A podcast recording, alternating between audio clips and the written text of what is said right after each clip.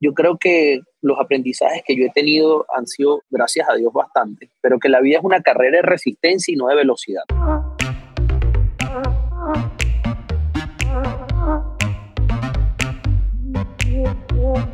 Acércate a las finanzas de manera simple y consciente para que tomes el control y disfrutes tu vida con intencionalidad. Soy Julio Cañas y esto es Despierta tus finanzas podcast. Un espacio con reflexiones, conceptos y tendencias para impulsar tu bienestar financiero en tus propios términos.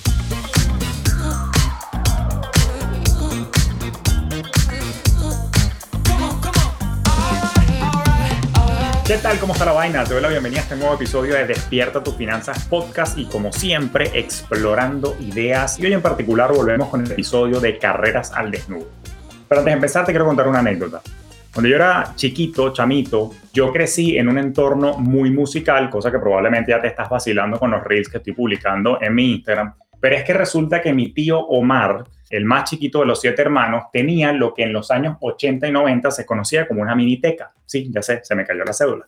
Después eso cambió de nombre y se le puso un nombre un pelín más formal, se le empezó a llamar Display pero lo cierto es que yo crecí entre DJs, pues mi primo y mi tío mezclando en fiestas donde los contrataban y ellos iban con esos cajones inmensos y yo también andaba cargando cajones. En aquella época se utilizaba el EP, hoy en día la vaina todo es con un MP3 y una vaina súper fácil, pero en aquella época, bueno, había que darle con los turntables como era. Por supuesto, yo crecí con ese ejemplo.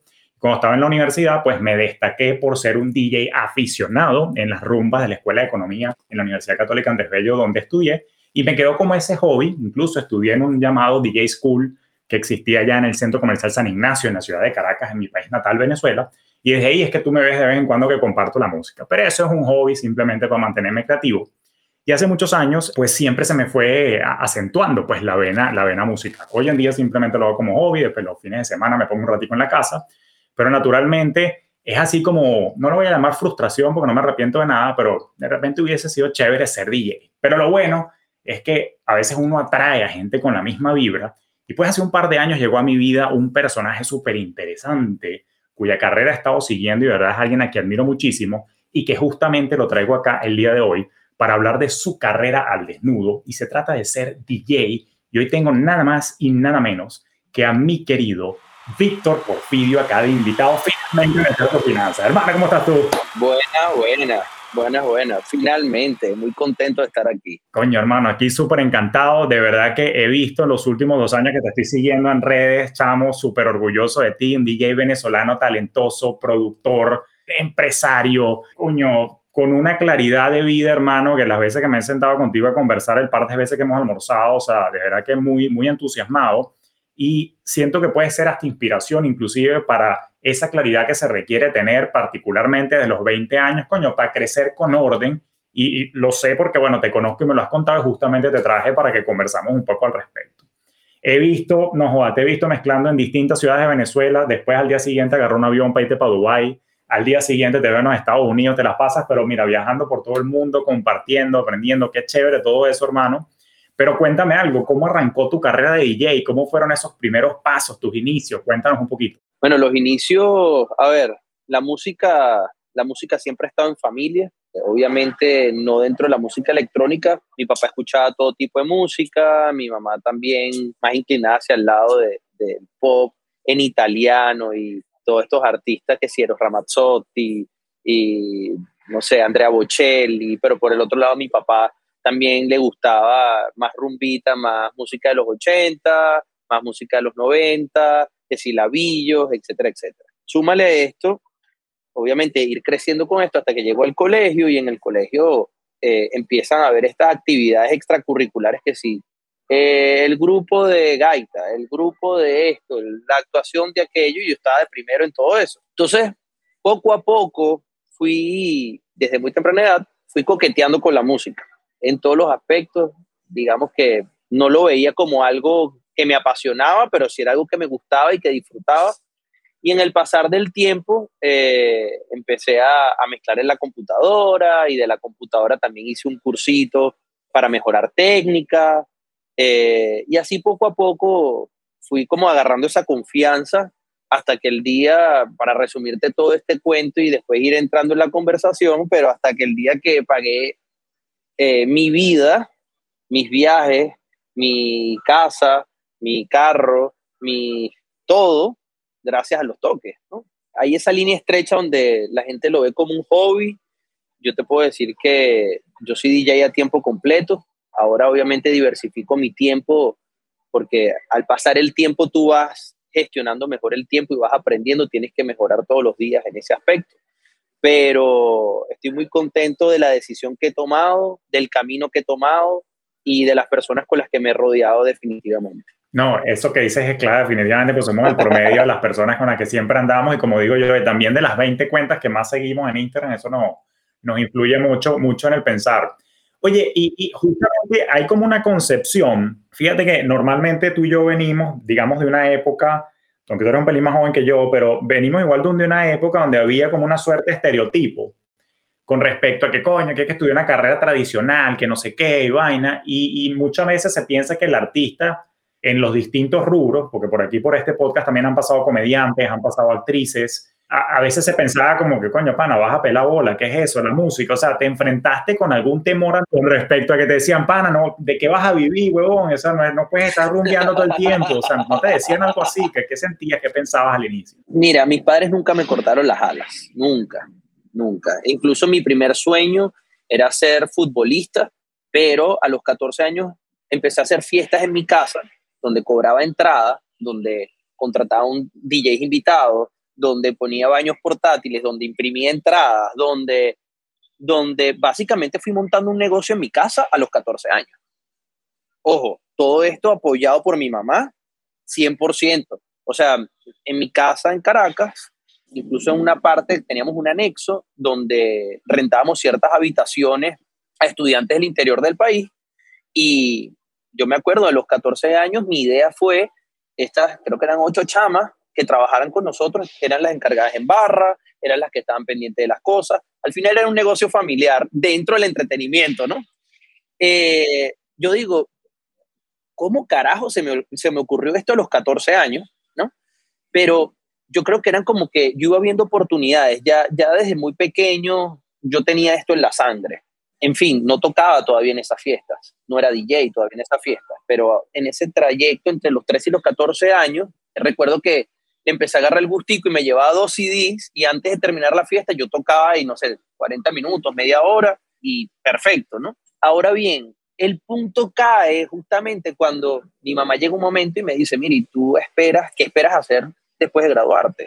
Y dije, mira, yo quisiera probar igualmente aprender algo extra, quería ser piloto de avión. Mi carrera de futbolista, pues a los 18 años, 17 años me di cuenta que, que podía manejarlo como un hobby y mantenerlo, lo sigo manteniendo, pero dije, bueno, voy a hacer el curso de piloto. Me vengo a Estados Unidos, bueno, vendo todo lo que tenía, yo tenía los 17 años carro propio que me había comprado solo, sin ayuda de nadie, por mis fiestas y mis toques. Vendí todo y me vine a Miami.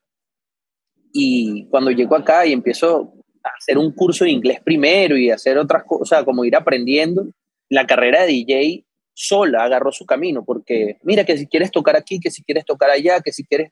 Y solito empezó eso a agarrar tracción, tracción, tracción, me empezaron a llamar, a llamar, a llamar en Venezuela, aquí en Estados Unidos, y ahí fue donde decidí como que hice dos, hice dos semestres de International Business y para poder agarrar el tema del inglés y tal y dije, no, no, no, no, no voy a seguir esto, voy a seguir mi carrera de DJ, veo que está funcionando, a la gente le gusta lo que hago.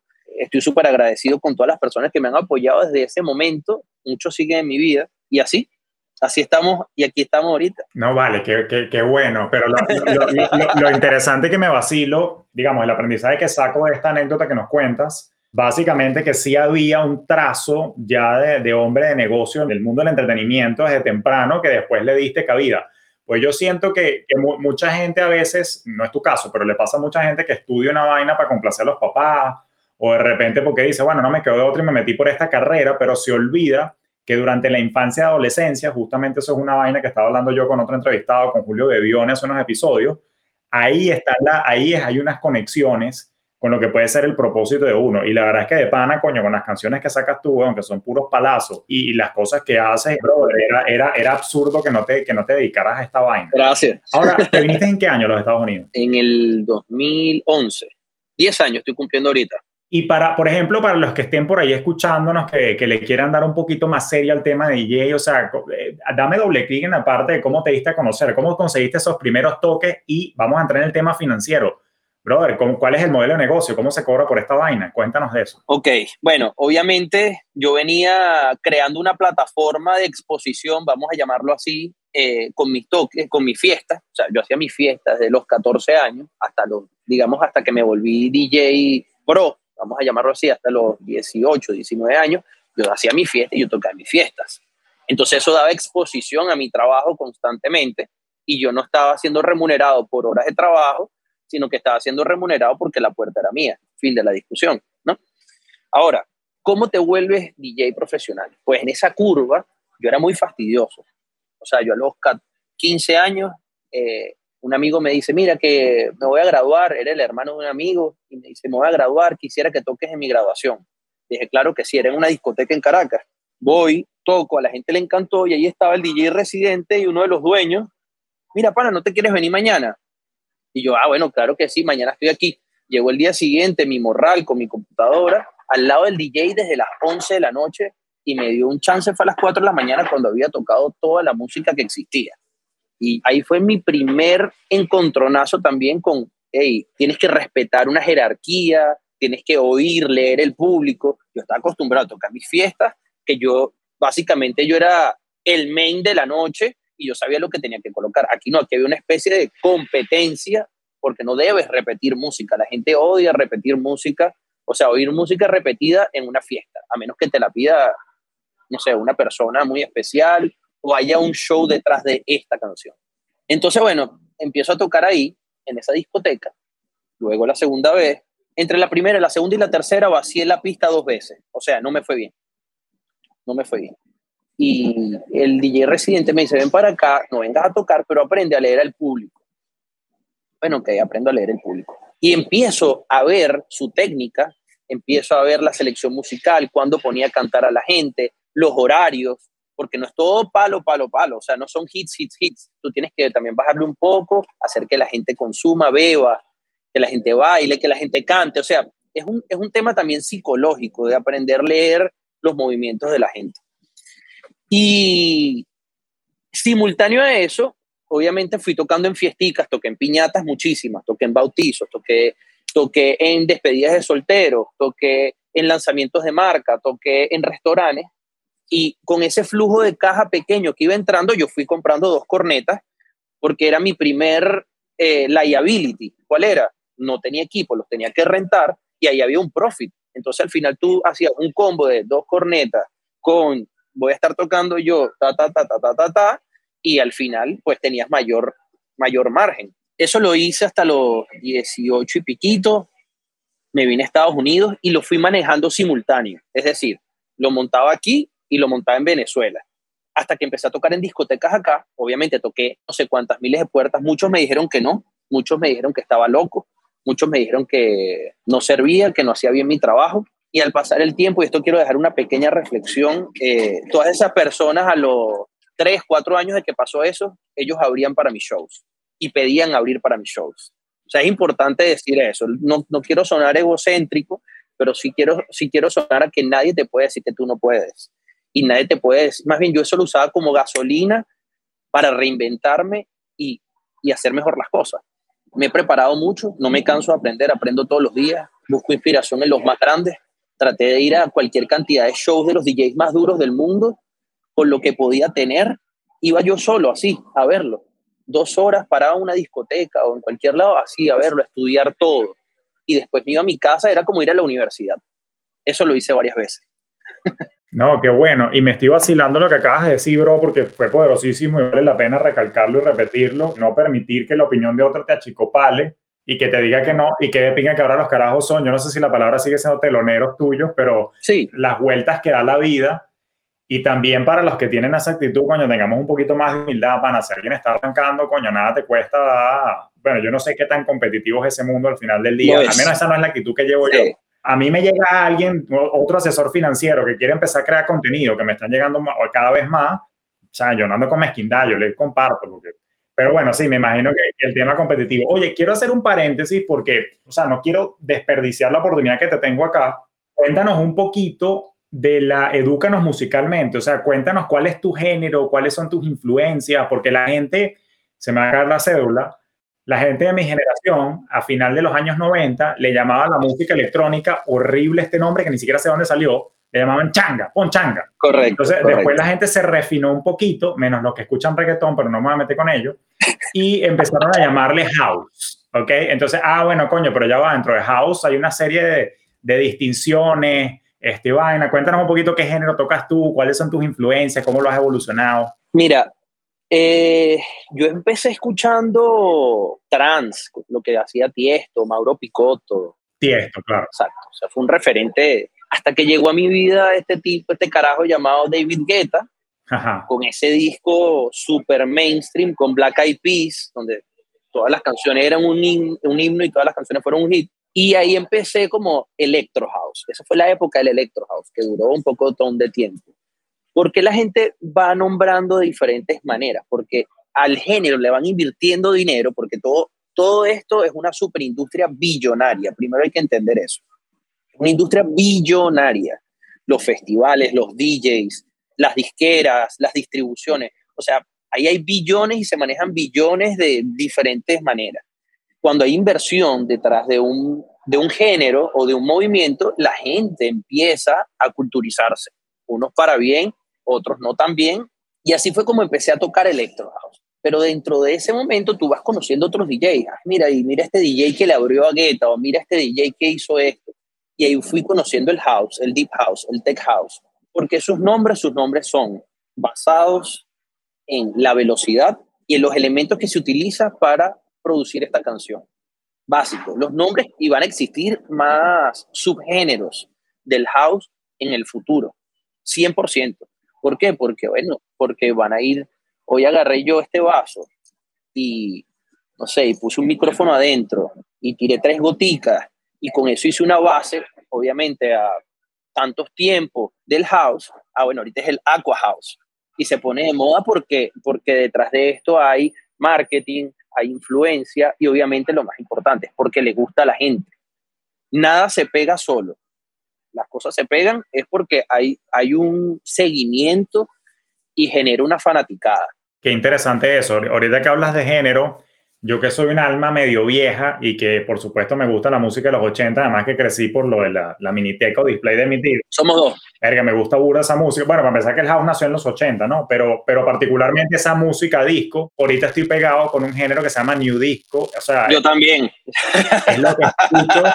Entonces, tú, tú, este, verga, Purple Disco Machine es lo que estoy escuchando ahorita cada rato y vaina. cuando me pongo los viernes a, a, a, a poner vaina, claro, yo no estoy ahorita mezclando en ningún lado, tengo que hacer un curso contigo para actualizarme antes de, atreverme a, salir al público. Cuando quieras. Y eso lo vamos a hablar ahorita, pero coño, es lo que pongo y me gusta, y lo que me gusta de cómo suena el New Disco es que es como moderno, pero te evoca los 80, inclusive hay remixes de esas canciones con unos beats un pelo más, más actualizados, qué género tan bello. Pero no, en línea general, yo pasé por ti esto también, inclusive cuando él este iba de concierto para Caracas, me la pasaba metido, sé el disco que hablas de David Guetta, porque yo también me pegué mucho con él. Este, Ese Fuck Me and Famous. Ajá, exactamente. Ahí arrancó, y eso estamos hablando finales de, los años 2000, ya 2008, 2009, por ahí. Sí, 2008. Este género es bellísimo, pero quería rescatar una vaina que dijiste hace rato, hablando del tema de los géneros, porque lo que más me apasiona a mí, esto va a sonar medio raro que lo diga, pero es el tema del crowd control, o sea, de, controlar a la audiencia. Pues tú, bueno, tú consumes mi contenido, tú sabes que yo le meto mucho el tema neurocientífico, al tema psicológico. Y tú dijiste una vaina muy arrecha, que es el tema de, coño, controlar el mood del ambiente. Es muy de ping y tú lo ves con las canciones. O sea, dependiendo del tipo de canción que tú escuchas, te cambian los estados anímicos. Si tú escuchas un trance, de repente entras en una onda medio melancólica y yo me la paso aquí es brincando porque ando con otras vainas que te hacen sentir distinto. Ahora, cuéntame un poquito, me voy a poner un poquito técnico con la parte musical. ¿Cómo funciona tú el, cambio de humor en una noche? O sea, en un set, ¿por dónde nos paseas? O sea, nos empiezas a mover el piecito primero hasta que después nos llevas a brincar. Cuéntame cómo es el viaje. Yo he pasado todas las etapas de, del show, es decir, he sido abridor, que es quien calienta, la gente warm up, he sido main y he sido closing set. Eso es como como intro, desarrollo y desenlace. Lo mismo.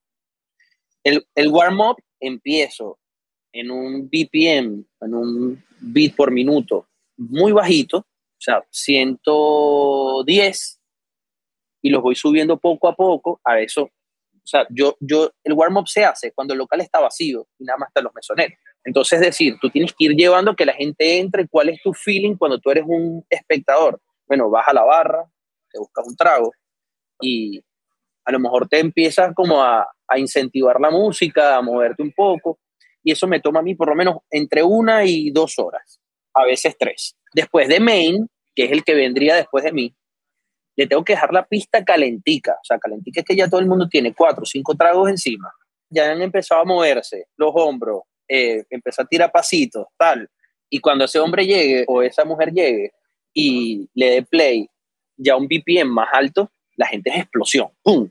¿Okay? Y obviamente ese es otro trabajo.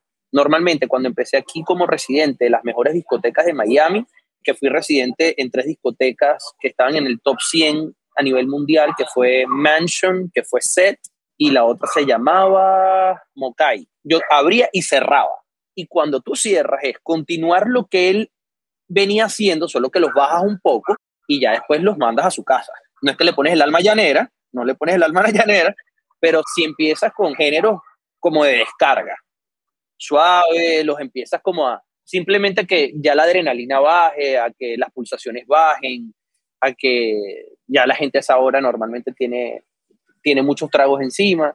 Y hablo mucho de los tragos porque los, los tragos influyen en nuestra generación, por lo menos hablo de la nuestra latina. Los tragos marcan la noche, marcan si te vas a las 12, a la 1 o a las 6, o a las 7 o a las 8, no sé. Entonces, de Closing Set me lo, me lo disfrutaba también porque era ver, lo subía, este, este, esta otra persona que venía reventaba y después cerraba. Ahora, como main, como DJ principal, si trato de que, de que sea una canción tras otra, palo, palo, palo, palo, palo, o sea, sean puros hits. Y si son hits que todavía la gente no ha conocido, porque uno, tú lo sabes, ¿no? Buscas la música, esto es un prospecto, esto puede gustar, me encanta eso se llaman special weapons, es decir, canciones que nadie conoce, pero les gusta cómo suena. Yo tengo mis special weapons, que muchas sí se han vuelto hits y otras no, y se quedan ahí, sabes, clandestinas, y eso es lo más chévere que hay, porque la gente dice, ¿qué canción es esta? Nunca la he oído en mi vida, pero suena sabroso. Qué, qué, sabroso la ciencia detrás de esto, ¿verdad? Que es súper intrigante, interesantísimo. Sí, sí, sí. Ahora, desnudemos un poco el modelo de negocio. Una vez que ya entiendes tu género, una vez que consigues tú tu propio ritmo, al inicio, eh, de hecho, te quería preguntar, disculpa la ignorancia, o sea, ¿cuál es la diferencia entre un selector y un DJ? ¿El DJ es productor o cómo es la vaina? No, yo los dividiría en tres, que son DJ, DJ productor y selector. Ok, ¿por qué? El selector es como la palabra, no sé de dónde sale, me imagino que en latín o no sé dónde, es que él no coloca música basado en notas musicales o en BPMs. No, un selector es una selección. Él te puede brincar de hacer, de poner un reggaetón, vamos a darte un ejemplo, a ponerte un nudisco y de un nudisco eh, a X velocidad lo pasa una más bajita o más alta. O sea, un selector, eh, vamos a, a, ponerlo como una especie de plato. Imagínate que tienes un, un pabellón criollo el selector mezcla todo y va comiendo. El DJ, en mi caso, yo soy muy estructurado, entonces yo a lo mejor empiezo con las caraotas o con la carne y después voy, voy pasando stages. El selector no es así. Y el DJ productor, que es lo que soy yo, yo, bueno, primero fui DJ y después productor por necesidad, porque cuando eres DJ productor tienes capacidad de expansión y tiendes tener mayor rentabilidad, vamos a hablar de negocio también, porque tú haces tu música, tocas tu música, la gente compra tu música, va a un show y compra un ticket por oír tu música. O sea, yo veo el producir música es como, como el producto, uno de los productos que nosotros pues vendemos y le entregamos a la gente y es consumible. Claro, totalmente. Sí, porque el DJ se basa en los hits de otro y de repente es chévere que esté featuring, pero cuando tú tienes tu música ya veo la oportunidad de expansión y justamente gracias por ese pase porque quería empezar a desnudar el modelo de negocio. O sea que básicamente un DJ cobra por sus toques y luego también por, por vender su música. ¿Y cómo es el modelo de vender la música? O sea, cuéntanos un poquito de cómo funciona. Actualmente pueden existir, creo que dos o tres, si mal no me equivoco. Los dos que conozco es eh, el tradicional, que tú agarrabas, hacías esta canción y esta canción se la ofrecías a una, dos, tres, cuatro, cinco, diez disqueras y quien quisiera la canción te pagaba un adelanto por tener los derechos de la canción por un tiempo limitado y ellos podían explotarla de la manera que ellos querían. ¿Qué sucede con la digitalización? Pues antes era productor y artista, era quien tenía. O sea, tú podías ser un súper talentoso, pero si tú no tenías o o alguien no creía en tu talento, se acabó, se acabó carrera de productor, o sea, o por lo menos de ser famoso y poder monetizarlo. Ahora con las plataformas digitales, tú tienes tu producto, tú puedes colocarlo en un distribuidor digital y tú mismo promocionas todo a través de no sé cuántas redes sociales. La disquera va en sociedad contigo. Actualmente incluso son muy pocas las que te dan un adelanto solo a los nombres muy, muy grandes y te dicen, mira, vamos 50-50, vamos 70-30, vamos 60-40 a veces para ellos, a veces para ti, dependiendo del impulso que, se vaya a dar. Eh, muchas disqueras que conocemos de grandes nombres suelen ser muy agresivas con el artista debido a que ellos son los que están apostando, ¿no? Básicamente están colocando el dinero, entonces suelen ser muy, muy agresivos. Pero hoy en día con el tema de plataformas digitales, la creación de contenido, el tener una multitud, o sea, y un fan base tú sí lo haces, la mayoría de los artistas, hay muchos artistas ahora que son independientes y le va buenísimo y son el dueño del 100% de, su, de sus producciones y de, de, todo lo que hacen. No, no, interesantísimo eso. ¿Qué plataforma, solo por curiosidad, estás utilizando de distribución? ¿Cuáles son las que se usan hoy en día? Mira, está, está una que se llama CD Baby. Te recomiendo, te recomiendo que te leas el libro, a ti que te gusta leer, igual que a mí. Eh, el libro, no me acuerdo el nombre del libro exactamente, pero es un libro pequeñito y cuenta la historia de él, cómo, cómo creó la compañía. ¿Cómo creó la compañía de CD Baby? Yo lo, yo lo busco y lo pongo en las notas cuando lo consiga. Okay. Está después DistroKid, hay ahorita muchísimas, muchísimas. Está DistroKid, está, eh, está AWOL, hay muchísimas, hay muchísimas. Tú te pones online y te salen muchísimas. Unas te dan más beneficios que otras, eh, otras te ayudan incluso a hacer el marketing. Ahora, yo te sigo a ti también en Spotify. ¿El, modelo en Spotify funciona igual? No. Tú de la distribuidora, la distribuidora manda a Spotify, a Apple Music y a todas las tiendas digitales. Spotify es una tienda digital. Ah, como, como los podcasts, que yo lo monto en Anchor y de ahí distribuyo. Ok, ya entendí. Okay, Exactamente. Claro. Pero bueno. Funciona igualito. Para ti que nos estás escuchando, que nos estás viendo, o sea, vete ya para Spotify, sigue este pana porque lo estás cagando si no lo estás haciendo, te lo digo que mi audiencia se vacila, se vacila mucho la musiquita electrónica. Yo hasta cierro. Yo he visto, yo he visto. Yo cierro mis clases financieras con algún peo que te prendo al final, weón, y pongo a bailar a todo el mundo a las 10 de la noche cuando termine la clase. No, eso, eso está muy chévere. Ahora, te tengo una pregunta, Víctor. Se dice, se dice, o se dicen a sí mismos, mejor dicho, los artistas y creativos. Coño, es que yo soy malo para los números, es que lo mío es el arte, lo mío es la música, lo mío es la vaina. ¿Cómo, cómo ha vivido Víctor Porfidio el tema numérico, financiero y la inteligencia de negocio. Cuéntanos cómo ha sido tu experiencia.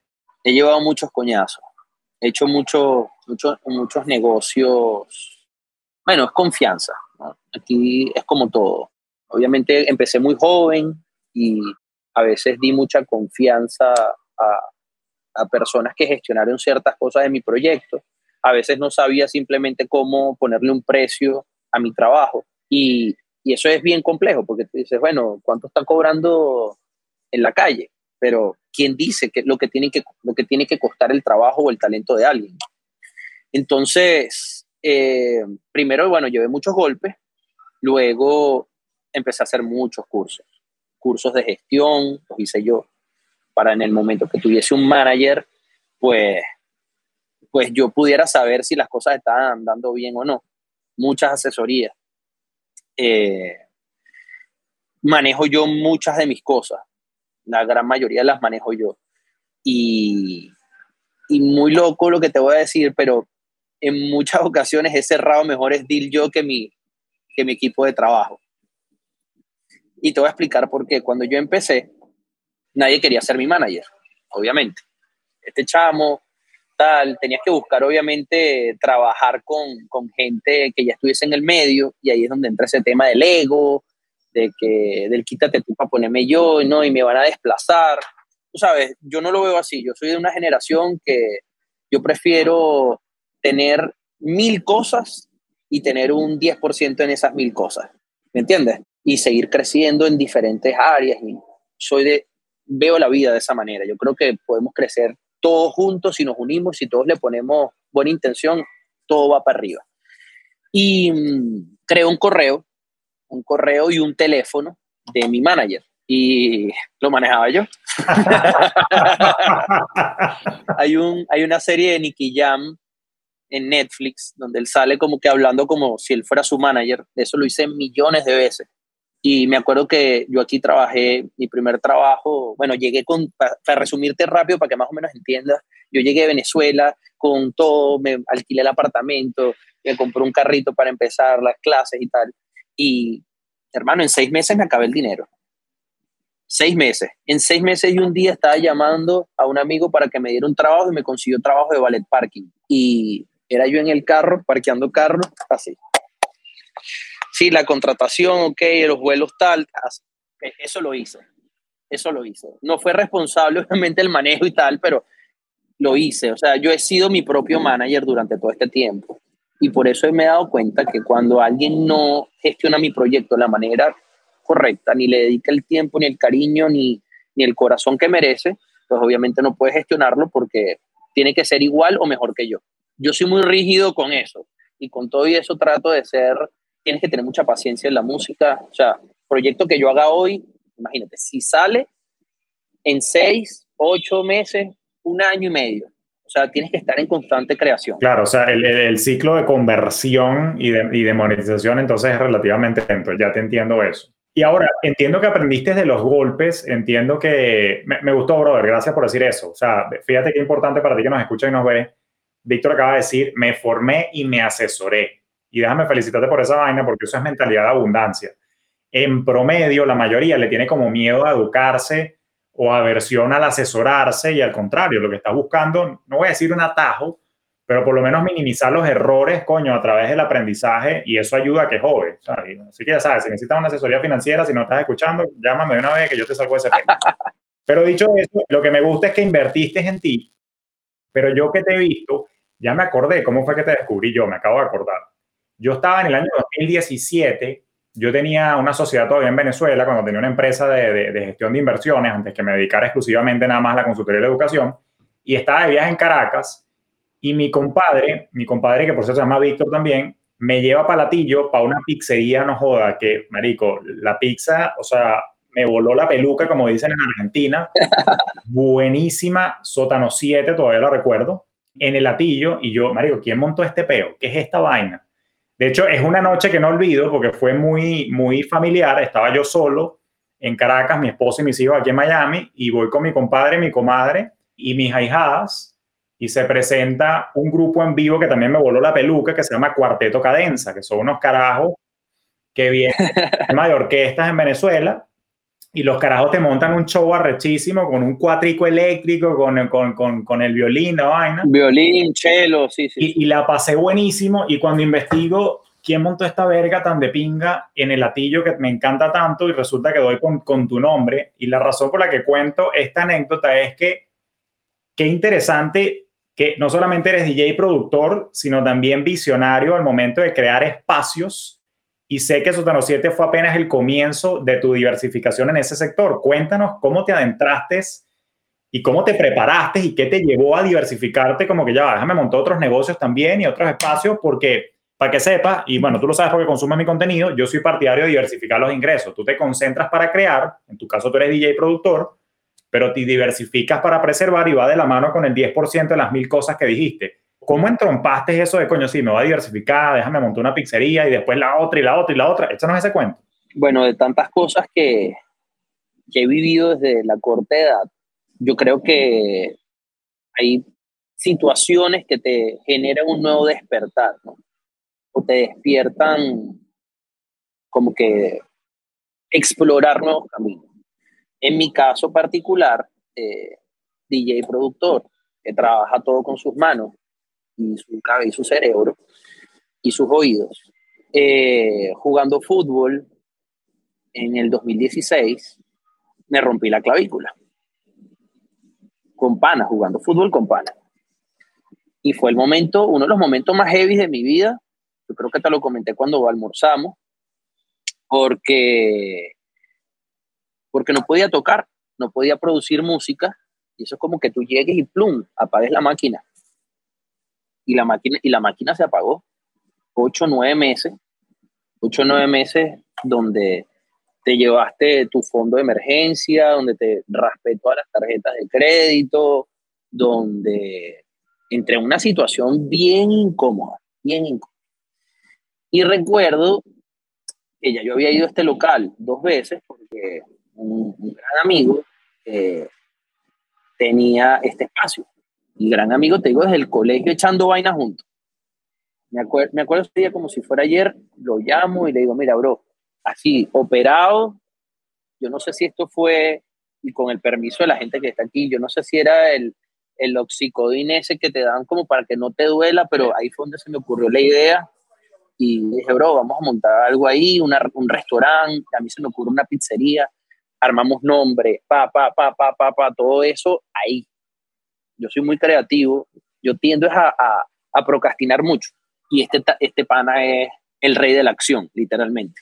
O sea, nos juntamos ahí, hicimos llaves, montamos nuestro primer negocio, armamos nuestro equipo y, y en verdad fue un antes y un después cuando yo siempre leía en esos libros El Padre Rico, Padre Pobre, el, todos los libros que me leía, ¿sabes? Que te dice, bueno, mientras estás hablando, mientras estás durmiendo, tienes que estar produciendo o estás produciendo. Bueno, eso fue lo que pasó y ese fue el primer feeling. Entonces, cuando te das cuenta y cuando me di cuenta, teníamos dos horas de cola para entrar al local. Local pequeño, 12 mesas, y llamo, voy a Venezuela y digo, brother, vamos a, vamos a salir a buscar el segunda locación vimos una locación, no nos pareció mucho, hasta que conseguimos otro lugar, este es. Pero no teníamos plata para montarlo. Que también la gente, mucha gente me ha preguntado. Ay, ¿cómo tú has montado 10 negocios desde el 2016 al 2021, de cuatro años, en la peor crisis económica del país? ¿No? Porque tú te lo preguntas sin financiamiento de banco, sin nada. Y por suerte, yo soy un tipo muy ahorrativo y obviamente lo que daba el primer negocio, agarraba una parte, ya yo sabía lo que necesitaba para vivir, lo demás lo iba ahorrando y la música empezó a generar otra vez, entonces ahí formé un fondo hasta que dijimos, no, mira, aquí hay que salir a buscar inversionistas. Tocamos 15 puertas, 20 puertas, hasta que dimos con tres chamos iguales que nosotros, iguales, con la misma mentalidad, el mismo enfoque, las ganas de trabajar, las ganas de construir, y ellos crearon como su fondito vámonos. Y ahí montamos el segundo. Justamente en ese timing, otro gran amigo nuestro, de Chamos, yo estaba detrás de, un local que, tenía, que tiene su papá. Y me acuerdo que voy en un vuelo a Madrid a tocar, me acuerdo como si fuera ayer. Le jalé bolas a la, a la señorita del counter que me hiciera upgrade en primera clase, que por favor, pues sabía que estaba viajando ahí el papá de mi amigo, desde Caracas. Y bueno, en fin, lo logré. Y, bueno, yo tenía mi presentación en la computadora, le abrí la computadora, mira, esta es la idea, papá, papá, pi, Bueno, si tú, si mi chamo está ahí de cabeza también, mira, la idea de esto es crecer todos juntos. Pum, tercera locación. Tercera locación. Nos ayudó muchísimo, nos ayudó muchísimo. Retorno retornos espectaculares porque tenemos los números bien afiladitos, los proveedores bien afiladitos y imagínate en aquel momento retornos de 12 meses, 10 meses, 9 meses. O sea, ya, ya tenías un payback listo. Y, y, bueno, ya de ahí en adelante era lo del primero, lo del segundo, lo del tercero, después hacíamos nuestro pote y vámonos. Hasta que, bueno, el antepenúltimo de los que fue donde más asustado he estado, plena pandemia, abril, me llama mi socio y me dice, hermano, tenemos un local grandísimo, mil metros cuadrados, en plena pandemia. Le dije, bueno, mil metros cuadrados es demasiado grande. No, y esto va a ser así. Él es muy creativo también y con el tiempo, verga, se ha vuelto una mente maestra y por eso lo quiero y lo respeto y me hace sentir muy feliz que hayamos empezado junto esto. Y le dije, mira, pana, vamos a entrar. Y agarramos lo que también llaman oportunidades en tiempo de guerra. Y así hemos estado creciendo a pesar de las adversidades y sin créditos y, bueno, viviendo con lo mínimo, viviendo con lo mínimo para todo lo demás reinvertirlo en un, en un territorio al cual yo amo, quiero y no he dejado de frecuentar desde que vivo acá. Brother, verga, qué poderoso lo que acabas de decir. te, tengo que hacer una pregunta. O sea, dijiste unas vainas que tú ya estás haciendo acá. Primero, brother, ¿cómo has manejado la tentación de gastar más, de consumir más y de, y de tener ese autocontrol y esa voluntad de pana, déjame reinvertir, reinvertir, reinvertir y déjame vivir por lo mínimo. Porque para ti que nos escuche, que no me estás viendo, yo conozco a este pana en persona. Este pana es el carajo más frugal que yo he visto en la vida. Ah, o sea, y tú, uno tendería a pensar como que, que este pana se la pasa tomando, rumbeando, vaina, de llevar una vida así de rico y famoso, vaina, este es el pana más sencillo, le mete a la filosofía, a la cábala, la vaina, piensa. Brother, o sea, ¿de dónde sacaste esa sabiduría y esa, esa, coño, ese foco tan de pinga y poder balancear tu bienestar futuro con el presente? Porque yo siento que vivimos en una época donde se vive tanto de las apariencias que la gente gasta desenfrenadamente y no hace eso que dices tú, déjame vivir con lo mínimo requerido, pero reinvertir para estar cada día más tranquilo. ¿De dónde sacaste esa idea, weón? ¿Cómo la ejecutaste? Coño, de chamito, yo empecé a ver dinero desde los 14 años y yo viví muy temprana edad el querer comprar todo lo que veía, ¿me entiendes? O sea, desde temprana edad, te digo, y le puedes preguntar a mis padres, yo poder comprarme mi carro yo solo sin tener que pedirle un centavo a nadie, sin financiamiento. Eh, yo sabía que tenía que trabajar para cumplir mis metas. Y el casi declararme en quiebra en el 2016 por el tema de, de la ruptura de la clavícula, me hizo tener un enfoque diferente con el dinero. Yo te digo algo, a mí me han apoyado muchísimo. No vayan a creer que esto no, que ah, yo salgo a la calle con mi computadora a dar speech, a mostrar proyectos, a mostrar, mira, aprendí a hacer business plan, aprendí a dar speech, aprendí a ver también el lado del inversionista. ¿Qué es lo que quiere el inversionista primero? Que su dinero retorne rápido. Entonces le armas un modelo de negocio donde, bueno, lo primero es que al inversionista se le devuelva su dinero. Después cambian los términos. Y de ahí nace todo esto, obviamente, leer libros, porque está esa llama encendida en que yo no quería volver a pasar eso que pasé antes. Eso está clarísimo. Y me preparo todos los días y cuando son shows, mentalidad de show, y cuando es otras cosas, pues la mentalidad adecuada para cada uno de ellos. Sí, me paro temprano todos los días, hago ejercicio todos los días, trato de comer lo más sano posible y disfruto la vida de esa manera uno disfruta son las cosas pequeñas cuando, cuando estás rodeado de tantas cosas y gracias a Dios mi trabajo me deja viajar a todas partes del mundo y paso mucho tiempo como que con esa introspección y esa soledad y, ese espacio conmigo mismo, ahí la pensadora empieza taca, taca, taca, taca, taca, taca. O sea, en todos los vuelos tengo siempre un blog de notas, escribiendo ideas. O sea, yo, yo soy de esa manera. Y obviamente al pasar el tiempo me he vuelto más consciente en ciertos aspectos y obviamente te digo algo, si a mí hay algo que me gusta y ahí también te tienes que dar tu palmadita en la espalda, mira, pana, le has echado un camión, te lo mereces y voy por eso. Creo que eso es importante, todo con moderación. Hay que ahorrar, hay que invertir, sí, pero también te tienes que dar tu palmada en la espalda y sentir esa gratificación. Me acuerdo la primera vez que, y esto lo, lo digo incluso por motivación, y esto lo voy a dar como un dato a las personas que nos están viendo. Me acuerdo todavía la primera vez que viajé en primera clase en, un avión. Y recuerdo que, o sea, después la primera vez lo empecé a usar como, como networking, porque siempre tienes al lado a alguien que puede estar en una situación como la que tú quisieras estar o en una igual que tú. Y no te imaginas la cantidad de gente que he conocido en los aviones, porque obviamente a veces no puedo del cansancio y me quedo dormido, no ha despegado el avión y yo estoy dormido. Pero muchas otras veces eran cuatro, cinco, seis, siete, ocho, nueve horas de conversaciones increíbles y terminas haciendo conexiones fantásticas. Entonces, por eso hice dos, viste, te diste cuenta la vez que fui, busqué que me montaran en primera clase. Es muy importante eso.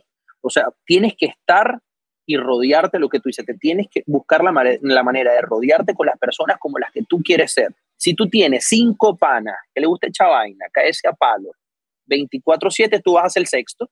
Si tú tienes cinco panas que están todo el día hablando de proyectos, de futuro, de inversiones, de X, Y, Z, de propiedades, de bonos, de acciones, de ETF, de proyectos, de familia, de diversión, tú vas a ser el sexto. Totalmente, totalmente. Eso, eso es. Eres, eres, el promedio de los que te rodea. Yo creo que es un consejo súper poderoso. Un poco, no por ti, por mí, un poco ácido, porque a, veces a la gente le cuesta desprenderse de esos ciclos viciosos, de esas amistades tóxicas y vainas, pero, pero sí, a veces toca limpiar un poquito y, y ser un poco más selectivo y filtrar no solamente con quién andas, sino también las noticias, el contenido que consumes en redes, los libros que O sea, eh, yo siempre digo, brother, tú estás hoy donde estás por todas las decisiones que tomaste en el pasado, que implica las personas con las que interactuaste, los libros que leíste, las series de Netflix que viste o dejaste de ver, los documentales que viste, coño. Entonces, si tú quieres estar en un futuro distinto, coño, empieza a hacer, empieza a hacer los ajustes para que puedas estar cada vez mejor. Una de las vainas que me llamó la atención es arrecho, y Julio Bebione ya me lo dijo cuando conversé con él en la entrevista, y es algo que después de tantos años yo tratando de ayudar a la gente, que, bolas que siempre el, punto pivotal de alguien es después de un coñazo. Lo tuyo fue la clavícula en el 2016, lo mío fue cuando me enfermé en el 2013. Es arrecho, o sea, lo vuelvo a vociferar y desahogar. Qué chimbo que la gente se tenga que dar un coñazo tan duro como para que despierte, pero bueno, pana. Te digo algo. Dígame. Le pido a Dios todos los días a la hora de tomar un camino diferente, que si me tengo que equivocar y si me tengo que dar coñazo, que sea rápido. Por eso uno, uno a veces se frena y lo piensa 15 veces. Pana, no, si tú tienes ya primero el feeling y sabes que puedes, obviamente, controlar tus riesgos, ¿no? Lo tienes que controlar, pero agarraste, te ejecutaste, no funcionó, ya tú sabes para la próxima, o sea, pero te paraste rápido y ya después tú eliges, o sea, tienes que trabajar eso, porque si no, si no, eso es como los beisbolistas cuando esperan la pelota para batear, porque tú crees que los ponchan, porque ellos vieron oportunidades, porque si no se quedarían ahí parados esperando la única bola buena. Pero en eso también te, te ponchan, porque si, si la persona te hace tres pitch buenos al strike, se acabó, te vas. Entonces tú tienes que estar ahí, la vida es igual. La vida tú tienes que estar así todo el día, todo el día, y van a pasar pelotas. Tú eliges cuál pegarle. Te equivocaste, bueno, ya sabes para qué viene. Claro, no, eso, eso es importantísimo. Y ahí hay un mensaje poderoso que estás dejando ver entre líneas, que es que hay que atreverse y hay que hacer. Yo siempre digo que no basta con la intención, ojo, tampoco basta con estudiar y saber, hay que hacer, o como digo yo en francés, pana, tienes que mover el culo y aprender de los errores. Me, causó gracia y simpatía y empatía cuando dijiste que eres procrastinador, eso es típico de los creativos. Yo me considero, a pesar de ser numérico, me considero muy creativo y también procrastino que jode, pero es algo que he sabido balancear para poder ejecutar, aprender e iterar, o sea, aprender de los errores y no quedarme pegado desde el miedo de no hacer, porque entonces las vainas no pasan. Otra cosa que me llevo de, de, todo lo que contaste, que creo que es una anécdota que vale la pena también subrayar, es el tema de, fíjate que tú me hablaste que coño, que hubo unas épocas en las que pasaste roncha con la gente que te, te llevaba las vainas, pero que te ha ido mejor cuando conseguiste partners con los que compartes visión, valores, vaina. A mí me pasó también con Fintro, cuando conseguí a Adam, que andábamos en lo mismo, esta vaina despegó. Entonces, eso, es importante, que consigas a alguien. Yo creo que nadie crece solo, eso sí es una vaina que yo he aprendido al menos, no sé qué opinas tú, pero, pero definitivamente hay que, tener, hay que tener apoyo. Mira, tú sabes que en el libro este Padre Rico, Padre Pobre, él te cuenta como que su papá era de mentalidad pobre, pero el, el papá de su, de su amigo era el que él consideraba su padre rico. Yo en mi vida siento que he estado o he buscado rodearme de muchos padres ricos en todos los aspectos, no solo la parte monetaria, porque hay, hay veces que hay veces que de pana el, sí, el dinero te ayuda y, y, te, y te, te, da ciertas ventajas, pero también padres ricos en amor, padres ricos en sabiduría, padres ricos en saber dar un consejo, padres ricos en, a la hora de compartir, a la hora de ser bondadoso, de humildad. Hay, son muchas cosas, son muchas cosas. Al final, para hacer dinero, pues tienes que hacer una serie de cosas, pero el dinero también, como sabemos que es energía, tú tienes que trabajar en esa parte interna y que no solo venga en dinero, se transforme en dinero, se transforme en amor, en pasión, en, en calidad de vida, en salud, cualquier cantidad de cosas. Yo lo, lo, veo así y estoy totalmente de acuerdo. Todos los días elijo con quién estar y con quién rodearme. Y sí, a veces están esos panas que están ahí todavía desde hace 10 años. Los veo, aunque no me lo pidan, yo soy salidísimo y le digo, coño, pana, deberías replantearte las cosas. No me quiero meter en tu vida, pero, pero tómalo como un consejo de alguien que te quiere y ya. Yo creo que así, así debería, así, la, la honestidad y la sinceridad no es solo no tiene que ser hipocresía, tiene que ser también decir las cosas a, a las personas que, que, te rodean. No, no, totalmente, brother. Coño, a mí esta hora me ha pasado volando, pero por, por, respeto a tu tiempo, bro, y, y, bueno, al que nos escucha, la verdad que para mí ha sido un placer tenerte acá. Gracias por la apertura, la vulnerabilidad. Gracias a ti, bro. Este, brother, a ser tan abierta, contar tus vainas, coño, algún último consejo, alguna pieza o alguna recomendación, no sé, lo que tú quieras que nos quieras dejar aquí de tarea, si sea escuchar tus canciones, ¿qué nos quieres recomendar? ¿Qué nos quieres decir? Bueno, obviamente lo primero, tienen que seguirme en Spotify, en Instagram, Víctor Porfidio en todo, en YouTube, ahí van a ver varias giras que, habíamos, que hemos hecho. Mira, yo creo que los aprendizajes que yo he tenido han sido, gracias a Dios, bastante, pero que la vida es una carrera de resistencia y no de velocidad. Eso es lo que yo hablo siempre sobre mi carrera, es hacer pequeños logros todos los días que a final de año pues imagínate que tú hagas un 1% todos los días, a final de año son 365%. Ahora, mientras más haces, menos espacio tienes a la hora de una caída tuya o, o, algo que no funcionó, pues eso a la larga sigue sumando. ¿no? Sumar todos los días es importante. Y no, o no es de hoy a mañana. Lo que hagas hoy, busca tener logros instantáneos, logros a mediano y logros a, a largo plazo. Y por último, una de las cosas que me he dado cuenta, porque obviamente lo que dijiste al principio, la gente a veces en, querer amasar, en querer amasar riqueza o querer hacer dinero, quieren hacer el camino rápido y los estafan, el camino que no es, o, o simplemente no lo hacen de la manera que es. Tienen que asesorarse de los mejores, tienen que estar rodeados de las personas que la han logrado. Una vez alguien me dijo, no, es que bueno, yo lo aprendí en la universidad, yo le pregunto, ¿quién es tu profesor? ¿Qué ha logrado tu profesor? Pues si tú me dices que tu profesor lo único que hace es dar clases de un pensum, de un libro, no, no, no, mi profesor es, mi profesor es, no sé, tiene máster, tal, tal, tal, y ha logrado esto, esto, esto y esto. O sea, yo me quedo con los profesores que logran, sean maestros de título o maestros de vida, pero personas con resultados. De nada sirve que te vayan hecho un cuento chino, te digan, no, mira, yo logré esto, y todo es prestado para la foto o para el video. No, no, no. O sea, tangible. Y por último, yo que estoy con el tema, siempre trato de manejar mis energías lo más chévere posible. En la pureza de la intención está la fuerza.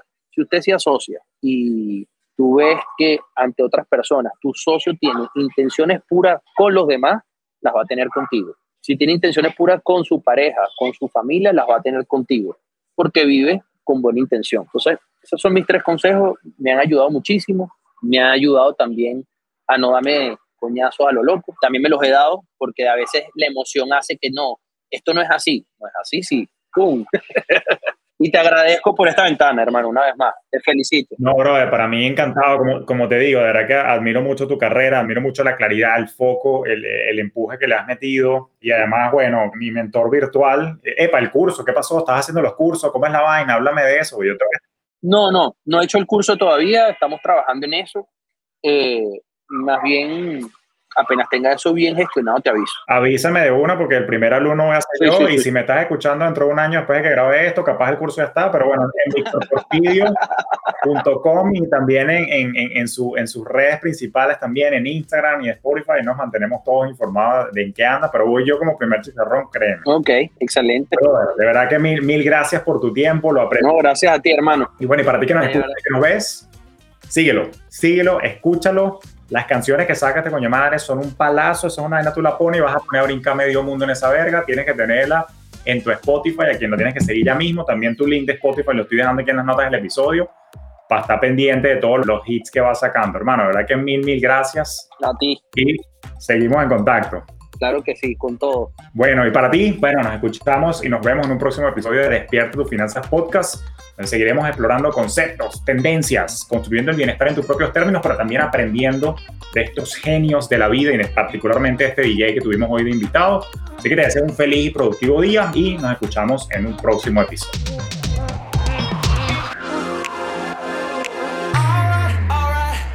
Esto fue Despierta tus finanzas podcast con Julio Cañas, un espacio presentado por Fintelhop para impulsar tu bienestar financiero en tus propios términos.